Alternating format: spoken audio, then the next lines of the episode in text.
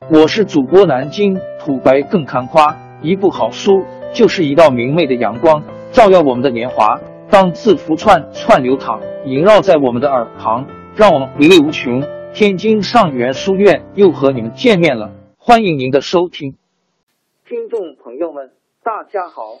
开讲前先打个小广告，作为主播，你们的关注和打赏是对我努力工作认可的结果。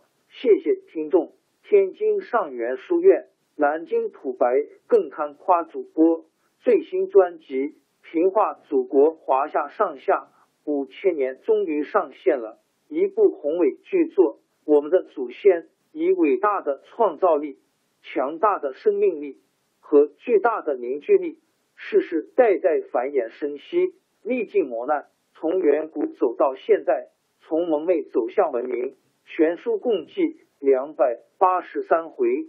作为播客，我劳动我所得，付费的有声书来了，你愿意为此花钱花时间吗？评话中华上下五千年专辑的进度更新按听众的关注和评论而定。喜马拉雅号 UID 七三二六四零二二，微信号 sh 八五七三零一四四九。请多多关注，多多打赏，谢谢大家，谢谢。下面正式开讲《评话中华上下五千年》专辑。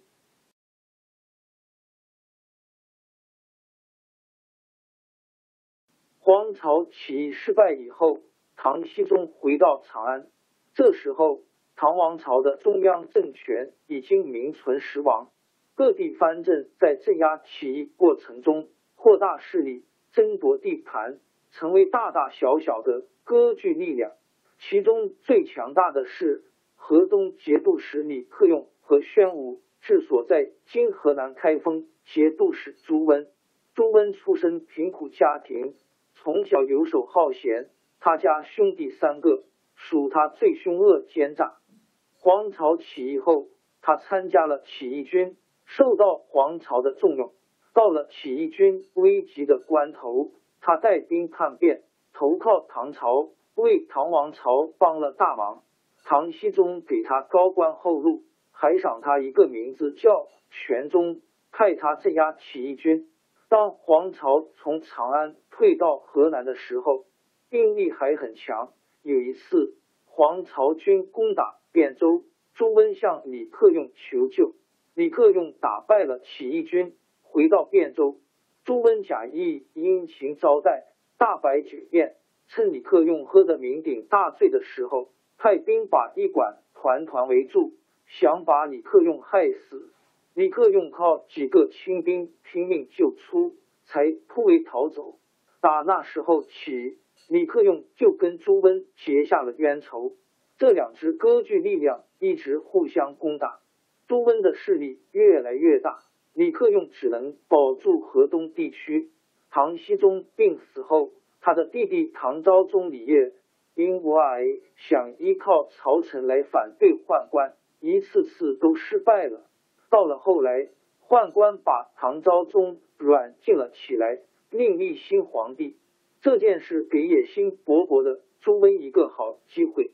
朱温派出亲信偷偷溜进长安，跟宰相崔胤秘密策划。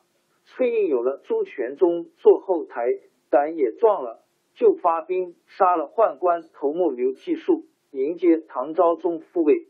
唐昭宗和崔胤还想杀所有宦官，另一些宦官就投靠另一个藩镇凤翔节度使李茂贞，把唐昭宗劫持到凤翔。崔胤向朱温求救，朱温带兵进攻凤翔，要李茂贞交出唐昭宗。李茂贞兵力敌不过朱温，连连打败仗。朱温大军把凤翔城包围起来，最后城里的粮食断了，又碰到大雪天，兵士和百姓饿死、冻死的多的没法数。李茂贞被围在孤城里，毫无出路，只好投降。朱温攻下凤翔，把唐昭宗抢了过来，带回长安。从此，唐王朝政权就从宦官手里转到朱温手里，唐昭宗日子更不好过。朱温掌了大权，把宦官全部杀光，挟持唐昭宗迁都洛阳。离开长安的时候，朱温派人把长安的宫室、官府和民屋全部拆光，把材料运到洛阳，还逼使过长安的官吏、百姓一起搬到洛阳去。长安百姓扶着老人，拖着孩子，在兵士的驱赶下赶路。一路上，大家一面哭泣，一面痛骂祸国殃民的叛贼朱温。唐昭宗到了洛阳。还想秘密召各地藩镇来救他，但是还没有看到朱温已经动手把唐昭宗杀了，另立了一个十三岁的孩子做傀儡，就是昭宣帝。宦官完了，皇帝也完了，留下的还有一批唐王朝的大臣。朱温手下的谋臣对朱温说：“你要干大事，这批人最难对付，不如把他们统统赶走。”有一个谋士李振，绰号叫做猫头鹰，因为考进士没考上，更加痛恨朝臣。他跟朱温说：“这批人平时自命清高，把自己称作清流，应该把他们扔到浊流指黄河里去。”朱温依了他的话，在一个深夜，把三十几名朝臣集中起来杀掉，扔到黄河里。公元九百零七年。朱温废了唐昭宣帝，自立为帝，改国号为梁，建都汴（今河南开封）。汉徒朱温成了梁太祖，统治了将近三百年的唐朝就宣。王朝更迭，江山易主，世事山河都会变迁。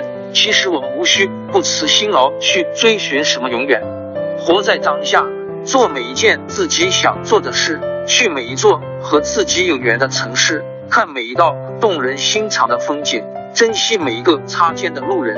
纵算经历颠沛，尝尽苦楚，也无怨悔。感谢您的收听，朋友们，让我们下期再见。